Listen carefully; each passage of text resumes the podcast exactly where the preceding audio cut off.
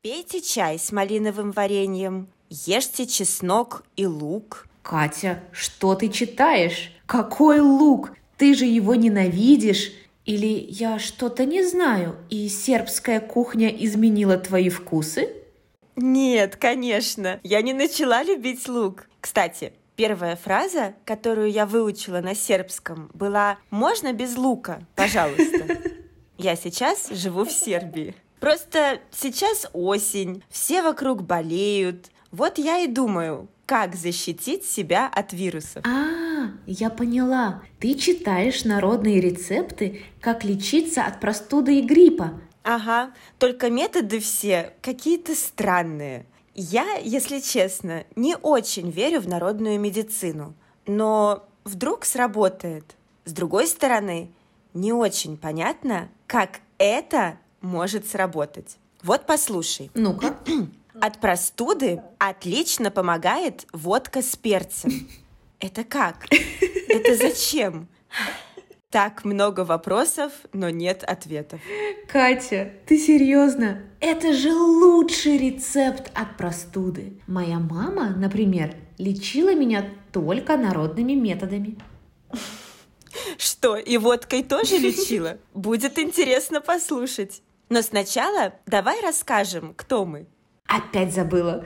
Мне кажется, мы с нашими слушателями уже так хорошо знакомы, что они знают о нас больше, чем наши родители. Но давай напомним, что это 13-й эпизод подкаста «Не русский-русский». И я Маша.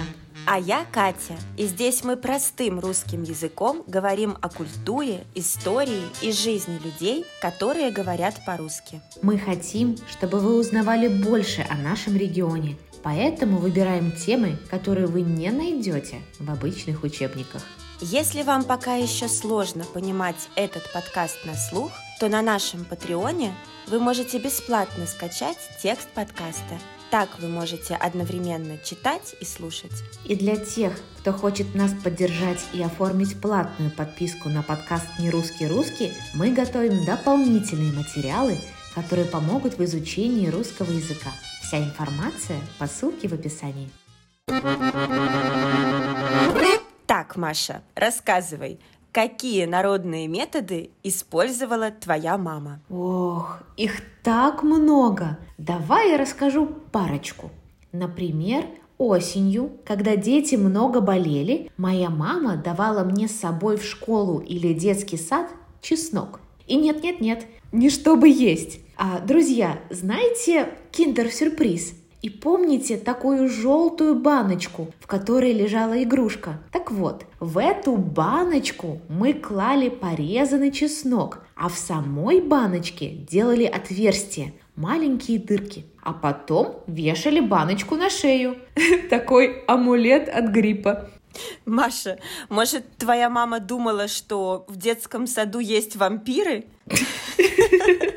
Но мне тоже так делали. Так, а что еще твоя мама делала? Если у меня был кашель, то мама мне делала горчишник. Горчишник – это такой маленький бумажный пакет с горчицей.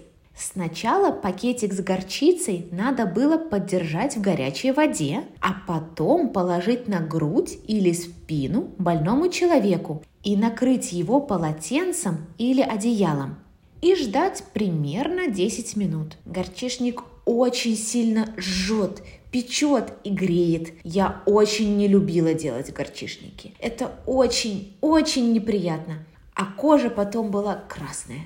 Помогите. Но это еще не все. Если у меня была простуда и насморк, то я дышала над картошкой. Звучит странно? Понимаю. Сейчас объясню. Итак, рецепт. Первое. Картошку варим в кастрюле. Второе. Картошка готова. Теперь надо ждать, пока она чуть-чуть остынет. И третье. Садимся у кастрюли с картошкой, накрываемся с головой одеялом и дышим. Картофельная ингаляция.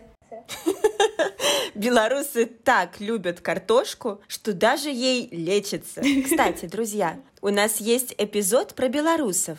Там мы как раз говорили о странной любви белорусов к картошке. Послушайте, если еще не сделали этого. В общем, эти мамины рецепты правда помогали, хотя процесс был не очень приятный. Маша, а твоя мама точно тебя любила? Звучит страшно, если честно. Ладно, шучу. Я вот помню только теплое молоко с медом. И это было отвратительно. Всегда терпеть не могла пенку от молока. Но мама верила, что без этого я не поправлюсь. И приходилось пить. Кстати, я тут вспомнила одну смешную историю про то, как я лечила в Китае шведа при помощи народной медицины. Швед в Китае? Народная медицина? Я чувствую, что я срочно должна это услышать. Ладно, ладно, расскажу. Но, друзья, чтобы понять эту историю, вам необходимо знать некоторые вещи. Китай – это очень большая и разная страна. В Китае есть большие города с самыми современными технологиями, а есть маленькие деревни, где люди до сих пор живут по старинке, как их бабушки и дедушки. В Китае очень популярна традиционная китайская медицина. Традиционная китайская медицина – это сложная система, и она не похожа на западную медицину. В традиционной китайской медицине используются разные порошки, отвары, травы, мази и так далее. Пахнет и выглядит это очень странно, но многие китайцы в нее верят. И последнее. Китайский Новый год – это главный праздник у китайцев. Только в это время они позволяют себе отдохнуть. В это время в Китае почти все закрыто, потому что люди на каникулах. Маша, ну где же история? Все-все-все-все. А теперь сама история будет понятнее. Итак, 2016 год, зима, Китай. Я путешествовала по югу Китая – в то время я была в провинции Гуэйчжоу, а со мной был парень из Швеции. Назовем его, например, Грег. Почему мы оказались там с Грегом, я расскажу в другой раз. А пока история про болезнь. Итак, мы в провинции Гуэйчжоу в каком-то очень маленьком городке. Зима. И вдруг наш шведский друг заболевает – я не знаю, что с ним случилось. Симптомы обычного гриппа. Высокая температура, кашель, насморк, головная боль.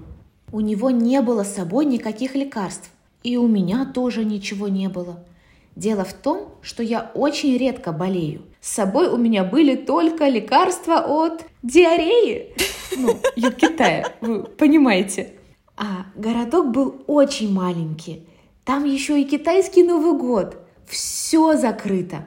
Но мы как-то смогли найти какого-то доктора. Конечно, этот доктор практиковал только традиционную китайскую медицину.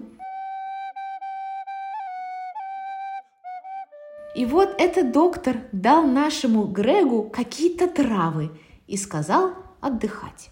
Прошло несколько дней, те лекарства не помогали – у Грега все еще была очень высокая температура, и тут мне стало страшно. У парня уже много дней высокая температура. Он очень плохо выглядит. Ему то очень жарко, то холодно. Он даже не мог нормально говорить. Он уже бредил. А вокруг никого. До какого-то большого города ехать тоже очень далеко. Я уже думала, Катя, что надо звонить в шведское посольство и просить выслать нам вертолет. Но тут я вспомнила одно мамино средство. Я побежала в магазин и купила уксус, винегар. Прибежала обратно к больному шведу. Добавила в уксус воду и стала обтирать парня этим уксусом. Дело в том, что уксус испаряется с кожи и так охлаждает организм. Но шведский парень об этом не знал. Он в ужасе смотрел, как я его натираю уксусом, и ничего не понимал.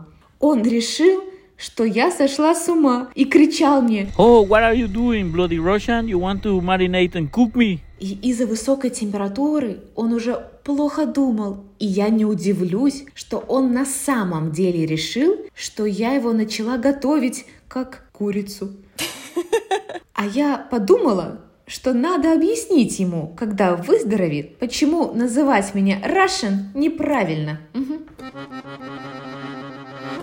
Катя, но самое интересное, что уксус помог, температура начала снижаться, а через пару дней наш друг выздоровел. Тогда он меня больше не называл Bloody Russian, а сказал, что я его ангел и что он хочет на мне жениться. Кстати, спустя несколько лет он мне написал, что вернулся в Швецию и поступил в медицинский университет.